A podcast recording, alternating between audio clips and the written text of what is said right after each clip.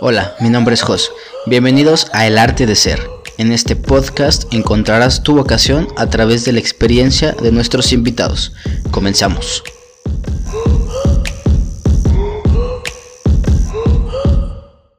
¿Qué ha habido? ¿Cómo están? Bienvenidos otra vez al podcast El Arte de Ser. El día de hoy tengo un invitado pues bastante, bastante interesante para mí, que ya tiene sus años de que, te, de que salió de la carrera y todo el, todo el rollo. Pero vamos a hablar de una carrera que tiene varias, eh, que tiene variantes y que tiene diferentes nombres en diferentes universidades. Y la idea es profundizar específicamente en esta carrera y contar pues la experiencia en esta carrera y por qué se hace ese enfoque. La carrera se llama Administración Financiera y el invitado es Cuau Paez. ¿Cómo estás, Cuau? Bien, amigo, muchas gracias por invitarme. ¿Cómo andas, cabrón? Bien, pues aquí muy emocionado de, de participar en este podcast. Ah, sí. Te mandé por la mañana las, las, preguntas que tomamos de base, entonces pues me voy a arrancar de, de, de ahí y vamos este, dándole hilo a la conversación. La primera pregunta va enfocada justamente como a qué diferencia tiene tu carrera respecto a los nombres parecidos. Hace unos episodios hicimos finanzas y banca, que de hecho era en ese momento la carrera mejor pagada. Ahorita ya cambia un poco el, el, rol, pero tiene mucha similitud, güey. ¿En qué diferencia tu carrera de algunas otras que tengan un nombre parecido, güey? Pues sí, mira, básicamente finanzas y banca es como el, el, sector que sí es de los mejores pagados. Creo que a veces está entre, entre medicina y ella y esa. Uh -huh. eh, pero sí, administración financiera tiene un poquito más de administración, como su nombre lo dice, un poco más enfocado a no tanto a la parte de administración de banca, sino también eh, de mercados o de mercados financieros o de eh, más enfocado a unas finanzas corporativas que tienes que traer un poco de administración, administración estratégica, administración o planeación eh, financiera, eh, administración pues básica. Entonces le ponen un poquito más de contabilidad, de administración y de finanzas, que al final de cuentas es como el core business, pero es, es más enfocado a, a también traer bases de administración. Okay. Y bueno, al final de cuentas sí, sí podrías trabajar en un banco, en una, eh, en una institución financiera, en una casa de bolsa y todo eso, pero eh, digamos que trae el perfil un poco más combinado entre administrativo y, y, financiero. Ok, personalmente, ¿qué perfil te solicitan cuando entras a la, a la universidad? Normalmente te filtran, no sé, área físico-matemático, eh, perfil administrador o de financiero el perfil de ciencias de la salud y casi siempre como el de artes, como que sí. siempre te mandan estas cuatro variantes. ¿Qué perfil o qué cualidades crees que tenga que tener la persona que entra a la carrera? O cosas que definitivamente dices, ¿sabes qué? Si no tienes esto, güey, ni lo pienses. No, mira, básicamente tienes que, tienes que traer una muy buena lógica eh, matemática, un, okay. perfil lógico matemático, porque tienes que saber analizar gráficas, saber analizar información, el saber sacar como los, los, eh, los puntos muy clave de lo que ves, si ves un reporte o un informe, pues saber cuáles son los puntos clave, el traer las matemáticas porque ves estadística, ves este, probabilidad, ves un poco de cálculo integral, ¿no? Porque okay. eh, se ven los riesgos y pues eso es cálculo integral. Entonces tienes que traer un perfil matemático, lógico, un poco yo diría también eh, eh, verbal, digamos, para poder eh, interpretar y saber explicar, eh, porque muchas cosas son muy técnicas. Entonces, cuando tú tienes algún eh, perfil más financiero y tienes que explicarlo a los clientes o explicarlo a algún, alguna otra persona, pues tienes que saber también cómo explicarlo y tú entenderlo. Entonces, un perfil un poquito más entre matemático, lógico y también verbal, ¿no? Que, que tú sepas explicarlo. Al final de cuentas, cuando yo estaba en ese proceso, eh, nos hicieron algunos exámenes y, y, ahí como que salió esa parte de matemáticas. Yo cuando estaba en esa, en ese punto de decidir, pues yo me pregunté qué, por qué quiero, ¿sabes? O sea, qué me gusta y qué podría pasarme sí. todo el tiempo hacer sin, sin, eh, sin que me cueste trabajo, sin que se me pase el tiempo, ¿sabes? Y yo me puse a ver que a mí me gustaba mucho leer la, el, los periódicos, las noticias, ver las noticias económicas. Eh, me gustaba mucho, por ejemplo, en ese tiempo eh, estar en, yo tenía un, un, pequeño negocio de camping, ¿no? ¿Te acordarás? Sí, man. Entonces yo hacía mis Exceles y me podía pasar la, el tiempo, toda la tarde así haciendo el Excel y acomodándolo y haciendo fórmulas. Entonces yo ya traía un poquito esa base y decía, pues sé que puede combinar el, el, trabajar en Excel y bases de datos, que al final de cuentas es todas las carreras, creo que ahorita sí, terminas usando Excel. Sí, güey. Pero, pero a mí me gustaba eso. Entonces, ¿cómo, cómo poder, poder relacionar eso con eh, el saber de noticias, de economía, de, de, finanzas, ¿no? De dinero, de política. Entonces a mí como que me hice esa pregunta de qué me gusta hacer sin que me cueste trabajo. Y al final de cuentas creo que yo estaba entre economía y finanzas. ¿Qué, tenía, ¿Qué no tenía economía que, que la terminaste descartando, güey? Fíjate que estuvo muy chistoso porque cuando yo estaba eh, decidiendo la carrera, la primera que se me vino a la mente fue economía y no finanzas. Okay. Entonces, cuando yo estuve viendo qué universidades estaban en economía, eh, me fui primero por el CIDE, que es el, pues de las mejores, es el, el Centro de Investigaciones y Docencias Económicas, que es una parte pública y una parte privada, y me fui también con el ITAM. Entonces apliqué en ambas eh, y quedé, bueno, en el CIDE pasé el primer filtro, eran tres, pasé nada más el primero. Y en el ITAM sí fue aceptado con beca, pero el costo de vivir en la Ciudad de México, yo pues que estoy en Querétaro, era un costo para mi familia pues un poco elevado, ¿no? Sí, güey. Y acá yo estaba buscando el hacer la carrera de economía en el TEC de Monterrey, pero era una carrera más enfocada a empresas, una economía empresarial, vaya. Ok. Porque es el perfil del TEC, vaya. No es tanto político ni. Bueno, terminaste estudiando en el TEC, güey. Sí, es que allá, voy. O sea, al final de cuentas, el ITAM y todas estas universidades que yo quería, pues eran porque traes el perfil para trabajar en un, en un organismo de gobierno, en un Banco de México, en una Secretaría de Hacienda, en un. Eso a mí me llamaba mucho la atención en un organismo como la OCDE, todo eso. Entonces era lo que a mí me llamaba la atención originalmente, que fue la primera, em, digamos, forma en la que yo relacioné esas dos cosas que me gustaban, el, el saber de cosas económicas y el, y el trabajar en bases de datos, ¿no?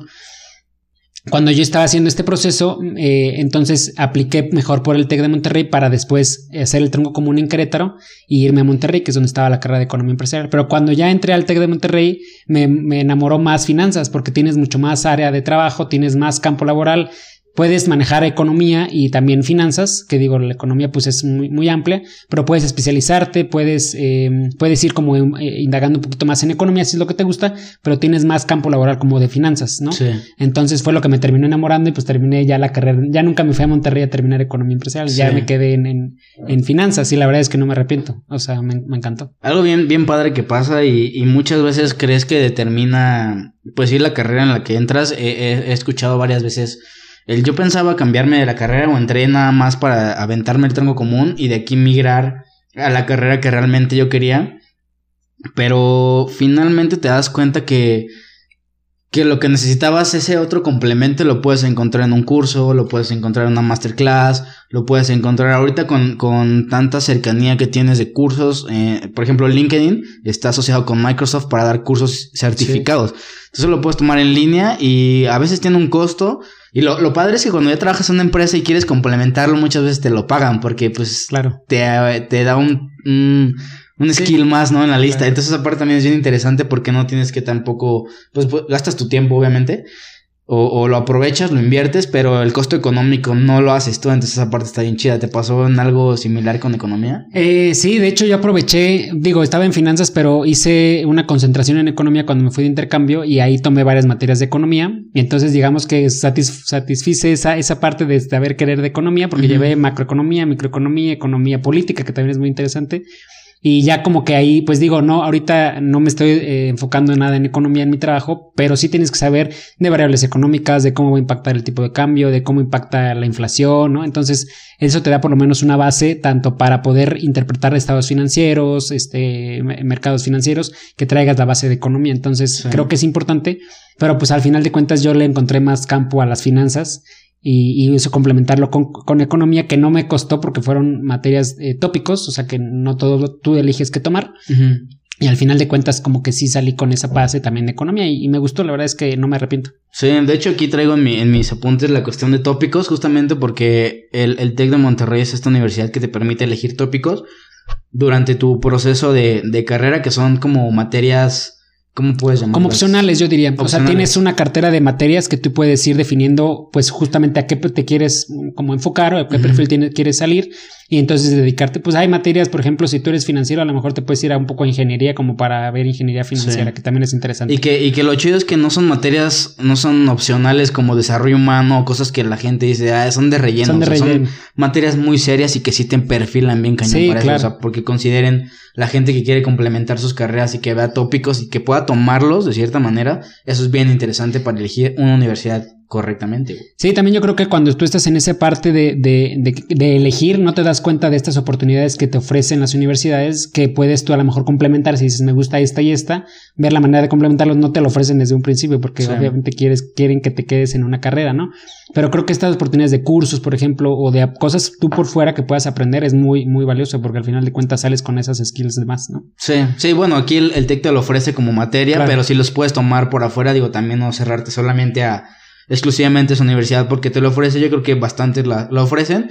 Y si no, también está la alternativa de ir con, con algún profe y de, oye, profe, pues yo ocupo este curso me gustaría aprender de esto. Y también hay mucha apertura de los profes para, para orientarte en ese, en ese sentido, ¿no? Sobre todo cuando te ven con interés, o sea, si, te ven que tú te, te gusta aprender, quieres este, saber más de algún tema, pues hasta te recomiendan cursos, libros. Yo tenía un profesor que hasta me regaló un libro, ¿no? Como para que yo me diera cuenta si de verdad me, interesaba eso, ya después lo leí, como que es, igual este, logré entender un poquito más y ya hasta ahí, digamos, llegué. Pero bueno, te dan esa apertura de que tú puedas eh, conocer más, pues obviamente si estás interesado. Sí, güey.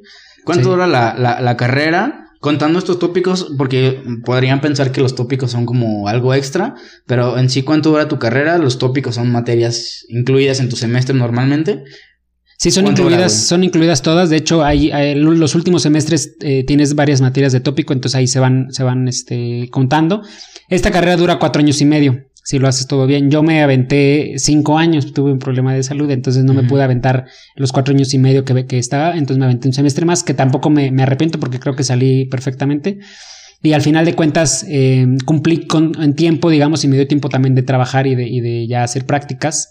Porque si sales de, cinco, de cuatro y medio, a lo mejor metes todas las materias en todos los semestres y no tienes mucho tiempo de hacer otra cosa. Yo no me arrepiento de aquí porque al final de cuentas me dio tiempo del último y bueno, los últimos dos semestres de trabajar. Sí. Entonces eso está bien para que si dices al final de cuentas me voy a retrasar un poco, eh, pues puedas aprovechar ese tiempo en algo valioso como es ya hacer prácticas o tener experiencia para que ya no salgas de cero. Sí, esa parte está bien interesante y yo la vivo personalmente, bueno, la viví en su momento bien, bien cañón, que es echarte todas tus materias en línea y querer salir justamente como debes de ser. Me, me pasó pero te topas con esta parte de que llegas al área laboral y pues cuál es tu experiencia y tu experiencia es cero o proyectos en la escuela. Claro. Que al final de cuentas pues sí tienen un impacto y sí tuviste un cierto conocimiento, pero lo que quiere la gente es que tengas experiencia en, laboral. laboral. Entonces eso cuesta, eso cuenta mucho más. O sea, el hecho de que tú puedes decir, ¿sabes qué? O le puedan marcar al, al gerente con el que estuviste o a una referencia de empresa y que digan, ah, sí, el güey trabajó aquí sin problemas. Eso vale más que que los proyectos que pudiste haber hecho. Entonces, no sé, yo sí recomendaría totalmente que la gente considere trabajar desde, desde mucho tiempo antes. Si pueden, sí, claro. Obviamente te digo, hay veces que ya no las, la, misma, por querer terminar en tiempo, digo, es lo, es lo ideal, pero eso, esa parte la perderías de, trabajar. En algunas universidades yo sé que te piden eh, que algunas materias te cuentan los, la experiencia laboral. Entonces pasas la materia, digamos, o está ya contemplado esa materia que trabajes, ¿no? Eso está muy bien también. Sí. En algunas otras no, entonces pues tienes que buscarte tú mismo el tiempo para trabajar y tener esa experiencia y no salir de cero. Sí, güey. Porque sí es, sí es valioso. ¿Cómo, ¿Cómo fue el proceso de, de elección de carrera en tu caso? ¿Saliste luego, luego de, de prepa? Lo, digo en el sentido de que muchas prepas te, te, clasifican en áreas como comentábamos ahorita y el proceso para brincar a universidad es casi un poquito más fácil porque ya estás como en, en esa área. Eh, y, y, cómo, cómo te, te, pasó a ti y cómo lo recomendarías para la gente que esté interesada, probablemente desde prepa, seleccionar como esa, esa línea. ¿Y qué tanto recomiendas a tomar un año sabático? Si hubieras, si pudieses regresar el tiempo a tomar un año sabático, seis meses, entrar a otra carrera y salirte, no sé, o incluso considerar economía, ¿qué recomendarías tú y cómo fue tu proceso? Fíjate que acá, lo que, acá no te clasifican eh, por, por áreas, creo que es muy valioso eso porque desde la prepa o desde los últimos semestres de prepa tú te vas dando cuenta si de verdad te gusta esa área, ¿no? O esa, ese tipo, ese tipo de carreras. Acá no fue, no, no te hacen eso, yo también estaba en la prepa del TEC, pero sí lo que te hacen es varios, varios sí, exámenes y cursos como para ir perfilándote cuáles son tus habilidades. Yo, por ejemplo, te digo, en este, en este tipo de exámenes salí con el perfil matemático, el perfil este, igual lógico, un poquito del perfil, no, no se llama verbal, pero es algo así como verbal eh, y de informática, ¿no? Entonces, más o menos salí pues ahí más o menos arriba del promedio, entonces como que sí iba guiándome contra lo que yo había estado reflexionando de decir, eh, ¿qué me gusta hacer? Yo los que, los que seguramente este, me conocieron en, la prepa sabían que yo me ponía a leer los periódicos literal y me decían, güey, eres que eres un ñoño. Me gustaba leer y de verdad informarme en ese tiempo también algo que me ayudó y que creo que es un buen consejo es darte cuenta del contexto que está sucediendo a tu alrededor. A mí me tocó, por desgracia, la crisis del 2009, de la económica. Entonces, para mí era todo eso muy fresco y yo quería saber por qué. Entonces eso me motivaba a aprender. Entonces eso me hizo que yo me decidiera por finanzas. Entonces el darte cuenta del contexto o de, lo que está sucediendo a tu alrededor, ahorita las, eh, este, bitcoins y la crisis y la política, todo eso tipo, tipo de cosas te puede ayudar a darte cuenta qué es de verdad lo que te interesa. A mí en ese tiempo pues estaba eso, tenía clases de, en prepa de de como asuntos como globales y de economía, cosas así, que yo, pues a mí eran las clases que me encantaban, entonces era cosas que, que yo sabía que algo así me tenía que dedicar, ¿no? Entonces, si complementas un poco esa parte de ver el, el, contexto en el que estás ahorita en el mundo, vaya, la parte de tus habilidades o tus fortalezas, ¿no? Si tiras, traes un perfil más de medicina o más de eh, matemáticas, lo que sea, más lo que te gusta hacer que no te puede, o sea, puedes no pagarte, pueden no pagarte por hacer eso. Si juntas esas tres cosas, creo que es valioso. Y yo, por ejemplo, cuando fui saliendo que el perfil lo traía matemático y me gustaba, este, pues el Excel y las matemáticas y eso, pues dije, no voy tan perdido. ¿Sabes? Yo no, yo no hubiera tomado un año sabático pero no creo que esté tan mal. O sea, si mis hijos, por ejemplo, me dijeran, quiero un año sabático, yo creo que esa edad estamos muy chavos, muy maduros todavía para decidir. Y la verdad es que te lo pintan como que es la decisión más importante de tu vida. Cuando tengo amigos que estudiaron finanzas y son eh, influencers, se dedican a vender, o sea, ni siquiera se dedican a algo de finanzas. y no es porque tú lo que vayas a elegir ya sea para toda la vida, ¿sabes? O que a lo mejor sí son de finanzas, pero ya están en una área mucho más diferente, ¿sabes? O ahí tengo una compañera que estudia biotecnología y está en finanzas. O sea, al final de cuentas, es una decisión que sí es importante, pero que no está, yo no, yo no lo vería mal que te tomes un año sabático justo para si yo lo diría, yo lo único que diría es ese año sabático úsalo en algo que te ayude a conocerte, no que pues estés nada más ahí este, tirando, hueva. tirando hueva, porque al final de cuentas no te va a servir, sino que a lo mejor si necesitas ir a, a conocer o a trabajar a algún lado que veas a ver si te gusta esa parte, si no, que si necesitas viajar y conocer algo que, que, quieras este, conocer más, ahí sí yo lo yo digamos que estaría eh, correcto para que mínimo lo aproveches y digas si me sirvió o no, porque si no, no va a servir de nada. Y entonces ahí ya ese año sabático, pues lo aprovechas para ya traer un poquito de experiencia, ya saber qué es lo que sí quieres, qué es lo que no. Y al final de cuentas no terminar diciendo es que porque estoy aquí, ¿no? Y no me gusta esta carrera. Que también es válido. Yo no digo que no, porque pues no, no vas a estar en algo que no te gusta, ¿no? Pero muchas veces estamos muy chavos para decidir en ese momento de nuestras vidas qué queremos hacer para toda la vida. Claro, güey. Que, no es para toda la vida, pero, pero pues en ese momento lo piensas así y dices, güey, voy a perder cuatro o cinco años de mi vida en una carrera que al final no me va a gustar o no me voy a dedicar. Sí. También eso es valioso, ¿no? Eh, hay, hay cosas bien importantes como el encontrar skills base en ti. Yo, yo veo siempre la resolución de problemas a, hacerlo lo más pequeñito. Entonces, por ejemplo, cuando te hacen estos tests vocacionales y, de filtro, te arrojan mil opciones, güey. Literal te arrojan que eres buenísimo para todo y, siempre tienes cierto perfil de salud, siempre tienes cierto perfil de artes, siempre tienes cierto perfil, por ejemplo, tú tenías la parte matemática, pero ¿por qué no decantarte por una ingeniería, güey? Tú tenías la ventaja de que toda la parte de, del entorno social te, te influía tanto que pues probablemente descartaste por automático alguna ingeniería que también te solicita ese perfil ingenieril, ¿no? Claro. Entonces, yo creo que entre menos posibilidades haya en, la mesa es más fácil elegir para ti. O sea, porque si te dicen, ¿sabes que eres bueno para 10 cosas? Puedes elegir 120 carreras. Entonces, como de, no mames. Sí, ¿cómo voy a elegir una? Entonces, es, es, es básico como reducir el problema siempre a lo más pequeño. Y, y justamente esa parte nos, nos enfocamos en hacer en disrupción. Que es, eh, te hacemos tus pruebas, te hacemos tu evaluación. Lo más... Eh, pequeño posible, reducirlo a dos o tres cosas que sean determinantes en tu vida en ese momento que realmente eres, porque eso te motiva justamente, como tú decías, a, poder seguir y a, que sea como tu motorcito a seguir adelante y poder conectarlas entre sí. Lo, lo, padre es que aparentemente esas cosas pueden no relacionarse, o sea, cómo relacionas los números con noticias. Pues es, probablemente no haya una relación aparente, ¿no? Pero si, te, si indagas un poquito más, y eres más preciso y encuentras esa conexión entre esas dos cosas, eres una persona única y tienes un perfil mucho más especial y tienes un campo muy reducido y por eso tu, tu posibilidad de brillar es mucho más grande que si te hubiera sido cualquier otra de las posibilidades que todos también tienen esas básicas. Y es que yo creo que lo, importante es combinar esos tipos de, o sea, tanto saber cuál que te gusta, en qué eres bueno y a lo mejor tu entorno, ¿no? ¿Qué es lo que y enfocamos también mucho esta parte de, de, las preguntas básicas que tienes que hacerte siempre en la vida, el que soy, en dónde estoy, qué quiero. O sea, nos enfocamos mucho esa parte de filosófica de reforzarle esa edad que tiene la ventaja de que está adaptada a esa edad, entonces no es como que te, ahorita te vamos a hablar de posturas monistas y dualistas y que tienes que partir de eso, ¿no?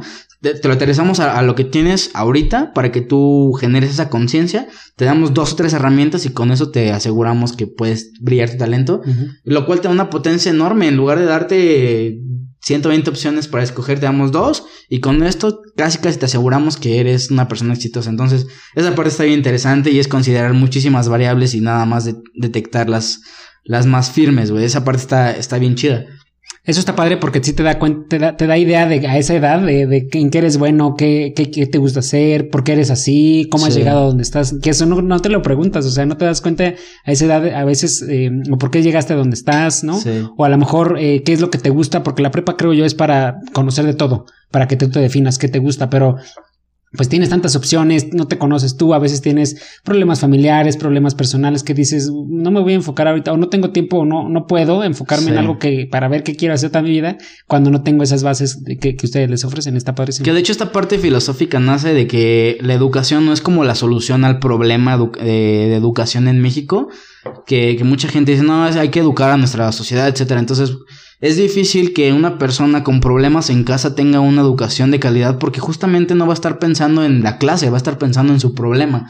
Entonces primero nos enfocamos en resolver esos problemas, desenredar esos nudos para que la información que entre pueda entrar lo más limpio posible y que no se contamine. Entonces esa parte eh, filosófica y cultural tiene un peso impresionantemente grande en, en el proceso de, de, elección de carrera que nosotros consideramos en este caso. Es valiosísimo eso, porque los chavos en ese tiempo, en esos momentos están atribuidos de tantas cosas que si tú los limpias y les dices, a ver, no te preocupes, todo va a estar bien, enfócate en algo, yo creo que eso es valiosísimo. Exacto, güey. Bueno, regresando un poquito a la, a, la carrera, ¿qué tanta información tenías? Eh, suponiendo que en este caso tenías como dos opciones que era economía y, y la parte de administración financiera te metiste a la página de la, de la universidad, viste las materias, viste dos o tres que te gustaban y dijiste, ¿quieres? ¿O cómo fue ese proceso de, de filtrar la, la, carrera, güey? Sí, primero, eh, pues te digo, hicimos estos test, entonces ya yo más o menos tenía el perfil. Después de eso, yo estuve investigando en las páginas y también en, en eh, yo me metí, por ejemplo, a los, a los eh, rankings de este, pues de universidades y de carreras, que desde ese tiempo pues ya, ya existían y son como muy populares.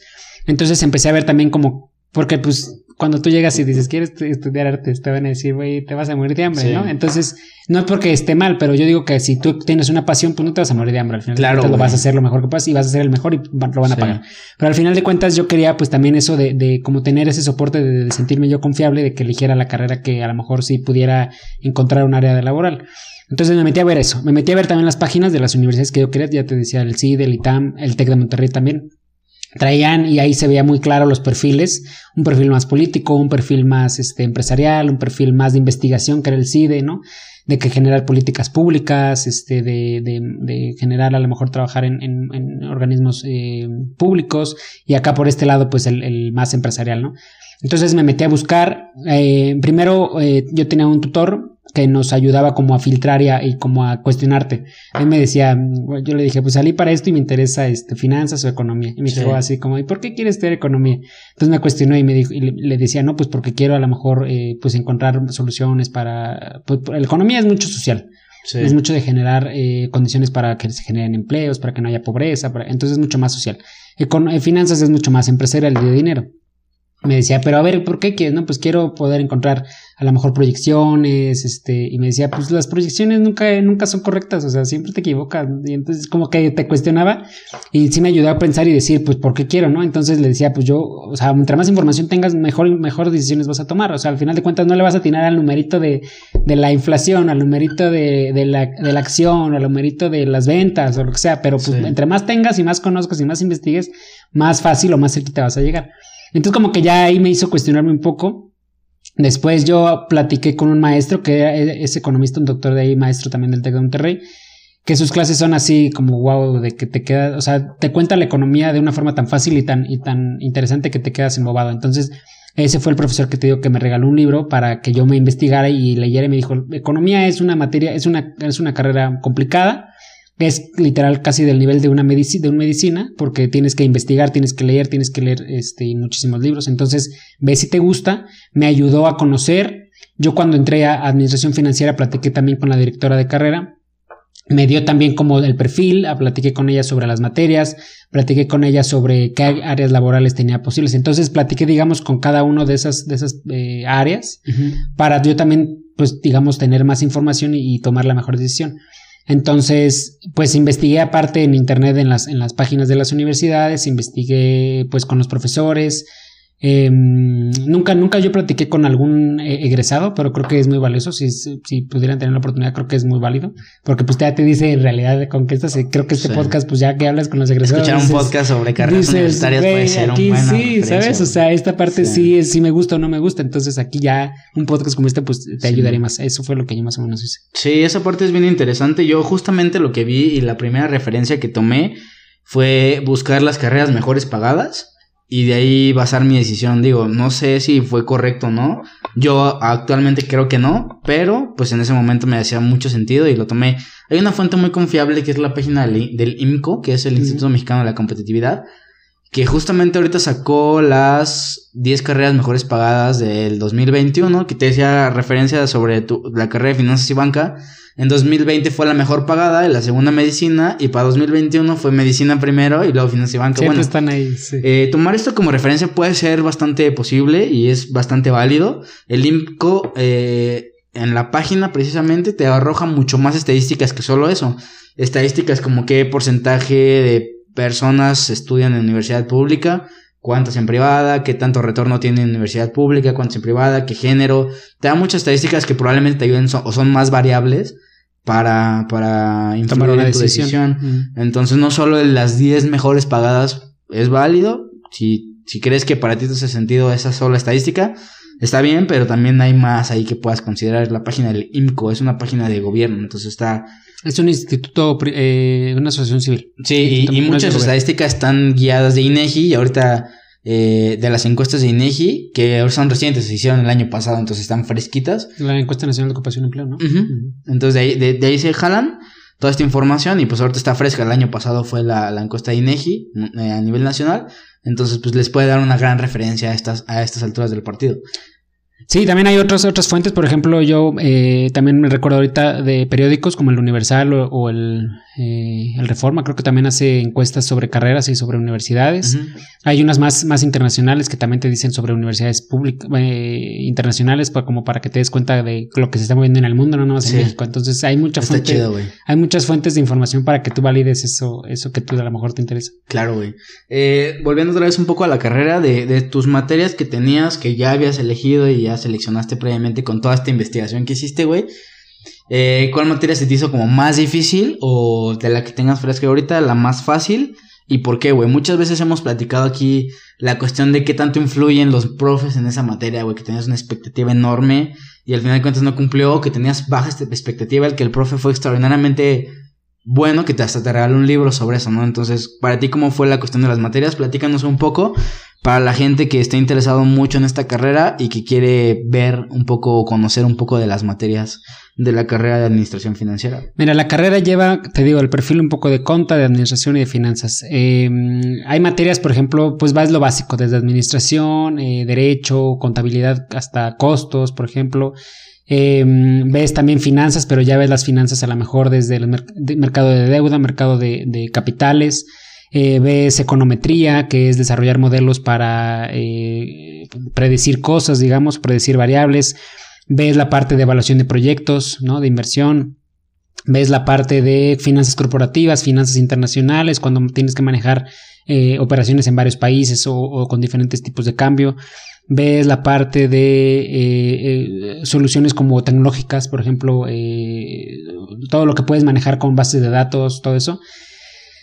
Y la verdad es que sí, o sea, está, está completa. Eh, te diría que a lo mejor, digo, no, no, no por como decir que nunca, nunca batallé, porque sí batallé. Yo creo que de las que más batallé yo, y también tiene que ver con el profesor, como dices, fue evaluación de proyectos y finanzas corporativas. el profesor eh, era muy estricto, pero muy retador al, final de cuentas. Y es, yo creo que es, es por eso que a lo mejor me gusta tanto esa, esa parte de evaluación de proyectos, porque al final de cuentas el profesor fue tan retador. Sí, no recuerdo que me haya ido tan bien en su materia, pero al final de cuentas me ayudó a aprender muchísimo, ¿no? Otras materias, por ejemplo, como una administración o algo así, son, pues a mí se me hacían más fáciles porque son más sencillas. Una, por ejemplo, que no me acuerdo cómo se llama, pero es, es relacionada a, a bases de datos y manejo de, programas de, bases de datos. Entonces eso, por ejemplo, te ayuda. También está más o menos sencilla porque al final de cuentas es algo que ya sabes, nada más lo aplicas en, la, en, las, en el software, ¿no? Pero el conocer, por ejemplo, llevé eh, eh, economía, microeconomía, macroeconomía. Entonces esas materias eran también muy, muy interesantes que a mí se me hacían y que me gustaban muchísimo. Eh, que también tienes que entender y, y leer la base pero yo creo que estas materias de, eh, pues de administración de, de, evaluación de proyectos y de finanzas corporativas, finanzas internacionales, esas son como las que más me costaron, pero son las que más me gustaron al final, justo por la manera en cómo la daba el profesor. Hay una parte que ahorita comentas, güey, y estaba justamente apuntando, y, y, hablaste un poco de la tecnología y la cuestión de software. Y, y yo tenía esta pregunta como, he estado pensando mucho justamente estos tiempos, bueno, estos días sobre carreras que en un futuro se puedan ver afectadas eh, por la automatización, güey. Y, todo esto viene porque escuché un podcast sobre un güey que hablaba sobre la discapacidad y que probablemente en un futuro los trabajos que puedan ser este... Échale, güey. No hay pedo. Eh, los trabajos que puedan ser sustituidos en, un futuro, a las personas que van a sustituir van a ser personas discapacitadas, ¿sí me entiendes? Entonces, ahorita desde algún punto te miras como discapacitado, pero en un futuro tú también vas a hacerlo, güey, porque tu trabajo va a ser reemplazable, ¿sí me entiendes? En ese sentido, y hablando ya de software, de simulación, de cosas que ves en tu carrera y bases de datos que metes a un programa y te hacen toda la ejecución, ¿Cómo ves tú esta parte de automatización, de tecnología que puede proyectar cierto límite para tu carrera? O sea, que esté topada 10 años y que en 10 años un software pueda hacer lo que tú lo que tú haces en tu trabajo, güey. Fíjate que eso es muy interesante porque ya, ya sucede. O sea, muchas cosas de las que podemos hacer ahora con las computadoras, bueno, en la, en la parte de finanzas, antes se hacían manuales o se hacían, este, pues no tenías toda, no tenías una estación de Bloomberg que te decía gráficas en tiempo real de las acciones, o sea, no lo tenías y antes era investigar y tú te imaginarás a lo mejor las películas de antes donde estaban los corredores de bolsa gritando, y ahorita ya no sucede, ya no existe eso. Ya es todo en línea, entonces eso lo, ha ido reemplazando. Ya hay muchos menos corredores de bolsa gracias a eso. Creo que lo, clave ahí no es que, porque la, la, tecnología nos va a alcanzar a todos. Sí. Pero siempre va a tener que haber alguna persona que tome una decisión. ¿No? A lo mejor la máquina puede darte las variables y decirte estas son las cuatro mejores decisiones y a lo mejor la mejor es esta. Pero que tú la tomes ya es otra cosa. Y a lo mejor que tú también em, tú puedas manejar esas maquinarias para que te den la información correcta. Cuando a una máquina le metes basura, te va a dar basura. O sea, si a lo mejor la, la, la información que estás generando en el sistema no es correcta, pues no te va a ayudar en nada, no te va a ayudar a tomar decisiones. Y creo que cuando hay un libro muy bueno de Andrés Oppenheimer que se llama Sálvese quien pueda, que justo habla de eso, que es de, de, de, cómo los trabajos se van a ir siendo sustituidos por máquinas y por softwares y por todo eso. En finanzas, por ejemplo, sucede que las computadoras, pues ahora ya, pues yo digo que qué bueno que ya nos hacen el trabajo mucho más fácil, pero siempre hay un, un componente humano que va a ser necesario. Entonces, nada más es el cuestión de que tú encontrar dónde, dónde tú puedes desarrollarte para que no seas reemplazable, digamos, y, a lo mejor jugar también eso a, tu favor, de, saber que tú puedes desarrollar software, si puedes desarrollar máquinas, y puedes hacer que hagan el trabajo de otras personas. Entonces es como darle la vuelta a, en lugar, en lugar de que a lo mejor te reemplacen a ti, tú puedes reemplazar a una máquina o un software con algún otro proyecto, algún otro programa, algún otro software para que esa, esa, ese software sea mucho mejor, de mucho mejores soluciones, de más, más opciones, más respuestas. Entonces tú darle la vuelta a eso. Entonces siempre si te pones de lado em, donde tú puedes aportar más que del, que del que te pueden quitar, porque por ejemplo la contabilidad. Antes se hacían en unos libros así gigantes, seguramente has escuchado. y se hacían a mano. Entonces, por ejemplo, contabilidad, pues ya es reemplazable por máquinas, pero sigue habiendo personas que lo siguen operando. Si no hubiera personas, no. ¿No? O sea, hay gente que, que pues a lo mejor nunca va a poder ser reemplazada en la cuestión de manejar o de pensar o de desarrollar o de tomar decisiones. O sea, al final de cuentas, pues no le puedes dejar todo eso a las máquinas. Entonces, solamente saber dónde colocarte y a qué, a qué especializarte para que puedas seguir siendo, digamos, o tener, eh, sí, trabajo o, área laboral. Esa parte me, llama mucho la atención y, y, qué bueno que tocas el tema de los contadores porque justamente estaba viendo que ya puedes meter en un ERP tus ingresos, tus egresos, te hace tu balance, hay programas que te hacen tus facturas, entonces todo eso está automatizado. De hecho, eh, quiero hacer el episodio de contas. Si hay algún conte interesado en escuchando este podcast o alguien que, crean que pueda estar chido este debate o este episodio, pues contáctenos. Eh, pero esa parte justamente con el área de conta lo he pensado mucho y con el área de finanzas también, incluso en mi carrera de ingeniería, dice, ¿sabes qué? Todo puede ser automatizado, eso puede ser eficiente, o sea, se puede hacer eficiente a, la, vez que pasa.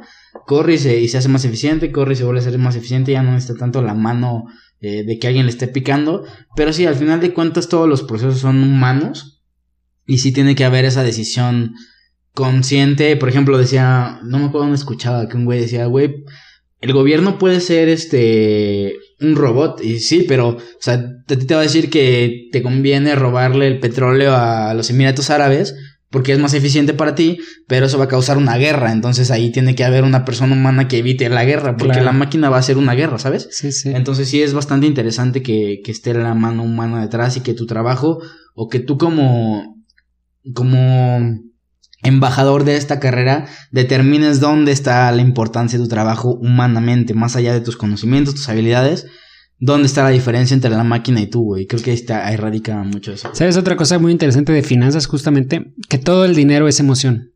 O sea, si tú lo ves, o sea, no sé si han escuchado de eso, pero el dinero es emoción. Como tú te, como tú te, como tú veas el dinero emocionalmente es como lo, lo manejas. Y si a lo mejor te falta el dinero es porque es, no, no digo que generalicemos, pero las acciones, por ejemplo, que suban o bajen o que pierdas dinero son emociones, es miedo, es, es emoción, es excitación. Decir, es que estoy ganando y entonces compro más y compro más, o estoy perdiendo y tengo que vender y tengo que vender. Cuando ahora que pasó lo de, lo de mm, Ronaldo, que quitó lo de las, las, botellas de coca. Bueno, para, para la gente que está escuchando esto en el 2028, güey. Eh, eh, un, eh, un, patrocinador de la Eurocopa y había dos Coca-Colas enfrente de una rueda de prensa de Cristiano Ronaldo y quita las Coca-Colas, pone una botella de agua y cómo se comportan las acciones. Las acciones cayeron 4 mil millones de dólares en ese momento. Y digo, no es algo que a lo mejor le haya afectado en ese momento a Coca, le va a afectar en un futuro, pero, pero eso es una emoción de decir, güey, seguramente, por, pues es lógico que un, la, Coca-Cola no es saludable, vaya. Entonces es lógico que un jugador de alto rendimiento prefiere el agua que la Coca, ¿sabes? Y que en unas competiciones como de fútbol, como de todos esos deportes que son, digamos, saludables, pues que haya patrocinadores como Heineken, como Coca, que pues no son, digamos, lo más saludable. Es lógico. Entonces, eso es una emoción de decir, sí es cierto, tenemos que, que, migrar hacia eso, a que los patrocinadores y, y a lo mejor los que, las empresas que soportan eso sean congruentes con, la, con, lo que hay, ¿sabes? Aquí como estamos en un podcast, no hay pedo, Estela, patrocina. El podcast no hay pedo, patrocínanos, que digo, Estela otra vez, patrocínanos, porfa. Este, pero sí, güey, es bastante congruente esa parte y, y pues al final de cuentas son... Imagínate que el fútbol pudiera ser reemplazado por un FIFA, yo creo que se omitiría estas partes eh, emocionales. Emocionales y, y humanas que, que, te causa el fútbol que está ajeno. O sea, Cristiano Ronaldo es el eh, de los mejores deportistas a nivel mundial. Y ahí lo ves que no es un robot y que es humano y que dice, ¿sabes qué? Esto no, esto sí. Y la gente, el impacto que tiene en esa verdadera. Y eso no va a ser reemplazado por máquinas Exacto, nunca. O sea, al final de cuentas, ese tipo de cosas que suceden, porque te digo, son emociones, no pueden ser reemplazadas por máquinas. Es, totalmente humano. Entonces ahí es donde tenemos que ubicarnos y tener que enfocarnos, creo. Chingón.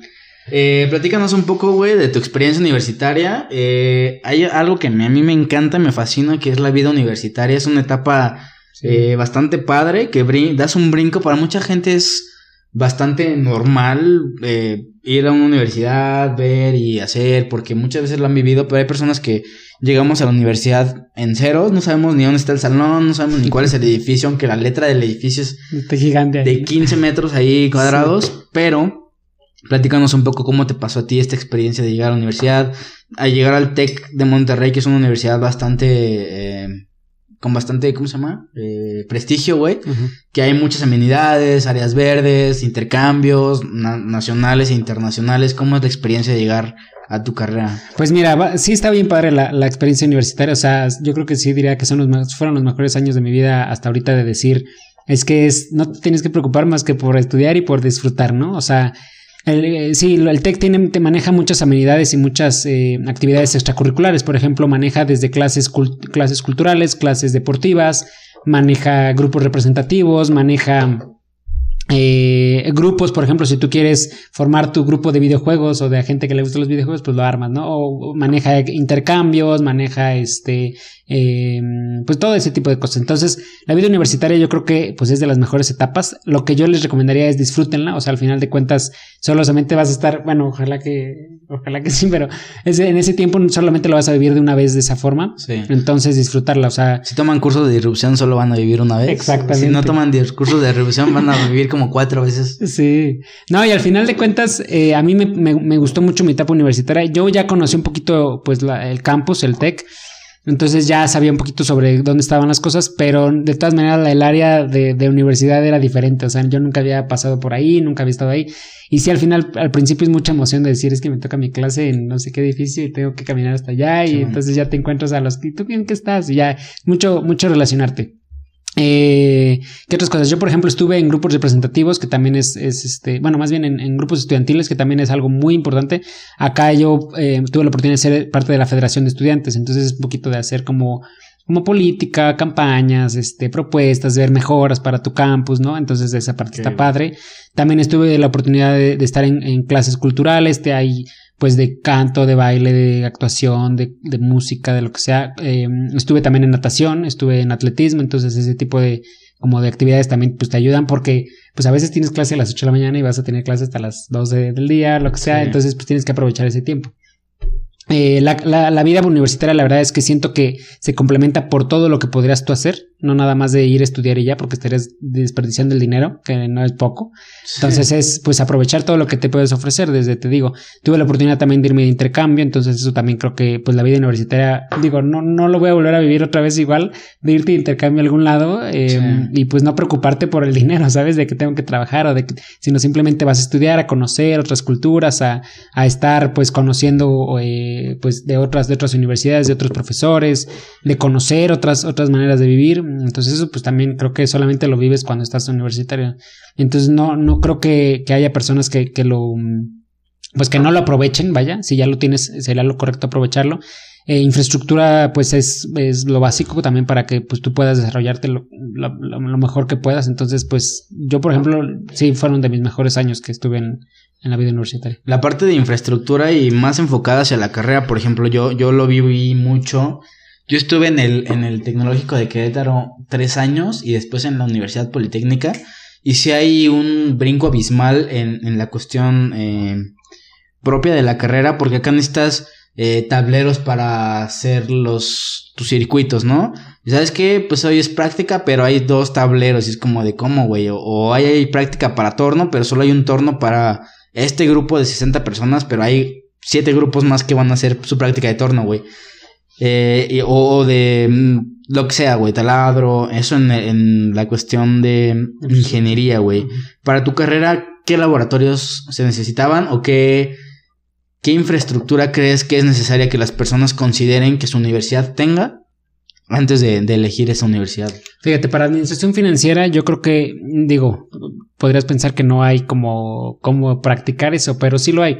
Acá tenemos un laboratorio con estaciones de Bloomberg, que si la gente no lo conoce, son estaciones de la empresa Bloomberg que te, que te dan en tiempo real la información de acciones. Incluso los relojes a nivel mundial están ahí, güey. Ajá justo para tú saber cómo a qué hora cierra la, bolsa de Nueva York, a qué hora cierra la bolsa de Tokio, a qué Entonces, eran estaciones en donde tú podías, y obviamente eran gratis, bueno, ya ven incluidas, vaya, eh, de, de, de, cómo de cómo ver las acciones, de, de, ahí sacar información y extraer información tan fácil como en Excel de los precios de las acciones de los últimos 15, 20 años, eh, ver el tiempo real de cómo hacer análisis técnico, que también es ver cómo se van moviendo las gráficas. Si no mal recuerdo, había como 15 o 20 estaciones, que cada una yo creo que sale como en 30 mil dólares o algo así, la, renta anual o algo así. Entonces, pues ese es dinero que sí está, digamos, ahí invertido y que los alumnos lo podemos aprovechar. Y la verdad es que no es algo que, que alguien te enseñe a decir, yo te voy a enseñar a usar la clase de hoy, Bloomberg. No, eso es algo que tú te metes y le picas y le encuentras y si hay maestros que te van diciendo, ah, mire, vamos a bajar esto de Bloomberg y no sé qué. Pero ese es el laboratorio principal de la administración financiera donde sí puedes desarrollar tú y conocer, te digo, desde la acción de Coca-Cola, de cómo cayó, hasta, no sé, el mercado de petróleo de los futuros de Arabia Saudita. Que no, todas las universidades tienen. Que no todas las universidades tienen. Pero digo, al final de cuentas, no, yo sé que no todas las universidades lo tienen, pero sí por lo menos un laboratorio con, con información económica sería muy válido y sería, si, si, lo pueden a lo mejor este, valorar en su universidad, pues úsenlo, ¿no? O considerar en las variables para elegir. Para elegirlo, claro. Eh, ya para ir cerrando el podcast, amigo, hay una parte que a mí me encanta, es la parte emocional o la parte de crisis eh, durante, antes, durante y después de la carrera. No sé si te pasó algún momento, güey. Platícanos sobre crisis. Yo personalmente la viví desde antes en saber elegir. Eh, durante la carrera sí será lo que es lo bueno y, y después pues eh, al momento de elegir la chama, ¿no? ¿Qué empresa qué trabajo, etcétera, güey. ¿Tú cómo viviste esta parte de, de las crisis, de las emociones, güey? ¿Qué tanto afectó tu rendimiento académico? Que otra vez volvemos al, al sistema eh, educativo, que no es tanto el problema la educación en México, sino el contexto en el que estamos viviendo, güey, que afecta tu, tu desempeño. ¿Tú cómo viviste esta parte que, que no viene en tu plan de materias, güey, que lo vas a vivir, pero es evidente que te va a suceder, güey. Sí, fíjate que sí, muchas veces no te cuentan cómo vas a vivirlo emocionalmente, porque pues te cuentan nada más lo que, lo que, cada quien lo va a vivir diferente, te cuentan lo que ven tangible, ¿no? A mí me pasó, por ejemplo, al inicio también, nunca, yo creo que nunca me, me dice la pregunta de por qué estoy aquí o de, o de me equivoqué pero sí de tantas cosas que, que, que, te empiezan a abrumar con información y con, y con este, pues con materias y todo eso que, pues a veces tienes que sacar la casta de pues, ver cómo puedo, porque mañana tengo dos exámenes y un proyecto mañana, y la verdad es que el ritmo es muy intenso. Entonces, aparte de saber manejar y de, digamos, yo sé que a lo mejor eh, tener el, contexto familiar y personal en orden para que te puedas dedicar de 100% a, a, a la carrera es muy importante, no, no todo lo podemos hacer, pero sí, yo creo que ese ritmo en donde ya entras a la carrera y, entra, y estás intenso con proyectos, exámenes, este, de todo, ¿no? Parciales, o sea, al final de cuentas tienes que tener cierta organización para decir, y no estresarte de más, porque también eso, pues, ahorita hace poquito también hubo una protesta por alumnos que estaban estresados. No mames. No, no sé si te acuerdas, no, en, el en el ITAM. No, no supe, güey. Bueno, los alumnos se quejaban porque estaban demasiado estresados. Entonces, pues es algo que tú tienes que saber manejar. O sea, digo, no se va a acabar el mundo. A lo mejor sí tendríamos que ser un poco más flexibles, pero sí saber manejar esa parte del estrés. Que yo creo que, pues sí, al, al un, en un inicio no estás acostumbrado a lo mejor, pero sí ya, este, pues lo vas, lo vas administrando. Por, eh, ya al final de la carrera, cuando yo te digo que, que me enfermé y que, y que, ya no pude, digamos, terminar en el tiempo correcto, también vino una parte de decir, pues híjole, la preocupación de decir qué va a pasar, ¿no? Porque no pude terminar en tiempo, porque a lo mejor todavía me quedan materias, cómo las voy a organizar, es más dinero que a lo mejor voy a tener que, bueno, mi familia va a tener que pagar, entonces esa parte también, digamos que nadie te la cuenta, pero pues yo diría que no te estreses de más si, si te, si te si no terminas en tiempo, lo, importante es que termines correcto y que, y que te sirva a ti, ¿no? O sea, que, que le saques lo más, el, el mayor provecho posible, que tú puedas decir, sabes que si aproveché todo, si cumplí con todo, a lo mejor, porque no todos son, no todos son materias y calificaciones, son habilidades y, y cómo te desarrollas tanto con tus compañeros, con tus amigos, con tus profesores, con, o sea, al final de cuentas que desarrolles eso yo creo que es más importante que los conocimientos que estás adquiriendo, porque actualmente, por ejemplo, en los trabajos, pues ya no ves, a lo mejor ya ni siquiera ves lo que viste en, Conta 1, en, ya a lo mejor son nada más habilidades de, pensamiento crítico, de habilidades, de, solución de problemas que te han servido para también hacer relaciones, para tener relaciones correctas con tus compañeros, el saber hacer trabajo en equipo, el saber, este, pues, eh, tratar con profesores, con profesores complicados a lo mejor, ¿sabes? Entonces, esa parte yo creo que nadie te la dice pero sí es válido que, que, que, tú a lo mejor te des cuenta que pues te va a pasar, ¿no? Y que no, no, no lo vas a poder evitar, más bien es saber cómo lo vas a tratar de organizar. Porque cada uno tenemos un contexto diferente de, y venimos de, de, de, de, situaciones diferentes, pero al final de cuentas que tú digas, pues si me pasa esto o cuando me pase esto voy a tratar de hacerlo así o, o de a lo mejor administrarlo de esta forma o a lo mejor me lo voy a llevar más leve, no sé el, tener eh, presente eso de, de, cuando pues vas a tener complicaciones, porque no todo va a ser fácil. Eh, hay una parte que a mí me gusta mucho, es la cuestión de pedir ayuda. En ese momento, yo no soy alguien que, que suele pedir ayuda y tú lo conoces, güey. Pero en, en, la universidad siempre hay un grupo de algo que te ayuda cuando no te sientes bien. Y si no están los profes, y si no están los directivos, incluso cuando repruebas una materia, Está bien cagado como si reprobas una materia, vas y justificas que no mereces reprobar, te aprueban, güey. ¿Por qué la universidad? Porque tuviste esa capacidad de ir a negociar que tú no necesitabas reprobar, güey. Y esa parte es bien interesante, muy poca gente lo conoce, güey. Sí, fíjate que hay profesores que, pues, yo creo que se vuelven más que profesores, o sea, algunos se vuelven parte de tu familia, digamos, de alguna forma, o sea, porque no, un alumno, pues, por más que te dé las calificaciones, pero no es una calificación el alumno, el alumno es una persona que está en desarrollo y que va a crecer y que tiene que aprender, y si tú le pones trabas y le dices, o lo, frustras de decir, no, digo, reprobaste, ¿no? O sea, no te va a servir de nada. Yo tengo una maestra que que ya falleció, pero que fue para mí también una, una, pues, un apoyo porque pues te apoyaba y platicaba contigo y te invitaba a tomar el café a su oficina. O sea, al final de cuentas, ese tipo de profesores o de, o de personas te ayudan mucho más que un profesor que nada más te da la clase y se va y entonces te pone la calificación, ¿sabes? O sea, como que el, desarrollarte y saber que tienes un apoyo en la universidad, ya sea entre tus compañeros, entre tus amigos, entre tus profesores, o sea, es muy valioso más que el puro profesor, el puro compañero que nada más va a clase y, y, aprueba todo, ¿sabes? Sí, sí, hay una, hay una frase que a mí me encanta que me hubiera gustado que me dijeran antes de entrar a la uni, que el conocimiento está 50% en el aula y 50% afuera, que es estos grupos, tus talentos, equipos representativos, ir a pedir ayuda, todos los... Eh, ¿cómo, ¿cómo, se llaman los... ¿Dónde estabas tú, güey? De los... Eh, los eh, grupos de estudiantiles. Eh, grupos estudiantiles, todo el conocimiento. O imagínate que el 50% de tu aprendizaje está fuera del salón, güey. En todas estas actividades. Si tú te estás centrando solamente en sacar buenas calificaciones, creo que te estás perdiendo el 50% del aprendizaje que la universidad te está pues regalando. Ser un desperdicio. Al final de cuentas no estás aprovechándolo. Simón. Sí. Platícanos ya para ahora sí ir cerrando el episodio, amigo. Eh, ¿Cómo es el campo laboral? ¿Cómo se visualiza desde, el, desde inicio en carrera? ¿Cómo lo visualizas ahora ya con ciertos años en, en el ámbito laboral y con esta globalización que va eh, cambiando rapidísimo? ¿Cómo te lo pintan en la uni? ¿Qué te recomiendan los profes que son, pues, en teoría los expertos? ¿Y cómo lo ves ahora tú, güey? Recomendándoles a la gente que está interesada en esta carrera. Sí, fíjate que eh, yo justamente me decidí ya por finanzas cuando te platicaba que estaba entre las dos opciones, porque hay mucho más campo laboral. En finanzas te puedes dedicar, bueno, el cliché un poco es que si eres de finanzas es, vas a estar en mercados financieros o en la bolsa, ¿no? O tienes que saber invertir. Y no necesariamente hay muchas otras áreas. Puedes hacer eh, finanzas corporativas, que es a lo que yo me he enfocado. Puedes estar en mercados financieros, siendo, de hecho, sales con una certificación de la MIB, que es la Asociación Mexicana de Intermediarios Bursátiles, que es figura 2, que puede ser asesor. Ya si quieres este, operar, tienes que hacer la figura 3, pero sales para trabajar en, mercado de deuda. Mercado de deuda, eh, puedes también eh, trabajar en mercado de capitales, pero también puedes trabajar en mercado de derivados. eso es, digamos, en la parte de bolsa. Puedes también trabajar en finanzas internacionales, que es un poquito corporativas y internacionales para saber manejar operaciones en varios países. Puedes trabajar, por ejemplo, en investigación, en hacer eh, eh, modelos modelos financieros para poder predecir un poquito las cosas. Puedes trabajar en banca, que muchos también enfocado a lo que muchos hacen, que es administración bancaria, poner sucursales, este, banca comercial, banca empresarial, banca personal. Te puedes dedicar también a otra área que es un poquito finanzas personales, que es, yo creo que es menos explorada, pero es eh, el apoyar o asesorar a personas tal cual en manejar sus finanzas, en, en manejar un presupuesto, en, manejar sus gastos, sus ingresos, todo eso.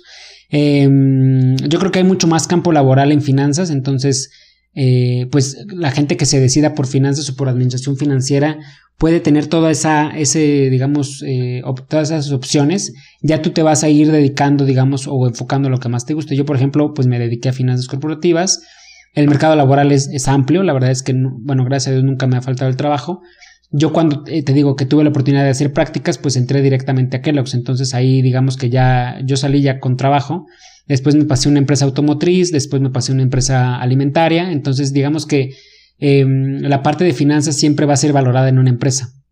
Sobre todo porque justo con las, con las herramientas eh, tecnológicas que ahora hay, pues ahí necesitas gente que la sepa entender y que la sepa manejar y que te sepa dar eh, soluciones o propuestas. Entonces, eso es lo más valioso, lo creo que lo valoran las empresas. Pero tengo compañeros que trabajan en gobierno, en, el área de finanzas, que trabajan en, empresas internacionales, que trabajan en empresas familiares, que trabajan. Entonces, creo que el campo laboral es muy amplio y no te limita nada más a, una parte eh, muy particular como por ejemplo una, no sé, ingeniería mecatrónica o ingeniería, bueno, ingeniería en general. Entonces al final de cuentas creo que tienes mucho ámbito, ya depende de ti de a qué te quieras dedicar y a qué te quieras especializar. Claro, güey. Eh, hay una parte que me, que me gusta mucho en esta etapa del podcast que es como recomendarnos algo. Ahorita tocabas la parte de finanzas personales, que creo que en la cultura mexicana es algo que no existe definitivamente. Aviéntate unos tres consejillos, dos consejillos de herramientas que puede utilizar la gente para eh, sus datos. Eh, no sé, güey, incluso hasta una plantilla de Excel que esté bien perra para, para organizar eh, información, para llevar tus finanzas, para hacer pagos adecuados.